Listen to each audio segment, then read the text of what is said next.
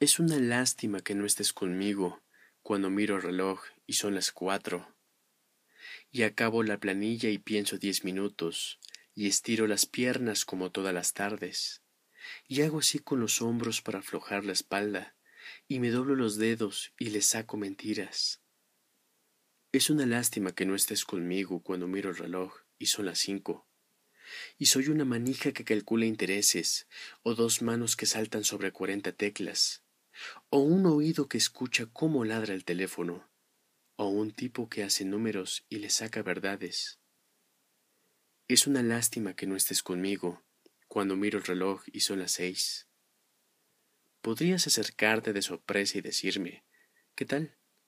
Y quedaríamos yo con la mancha roja de tus labios, tú con el tizne azul de mi carbónico.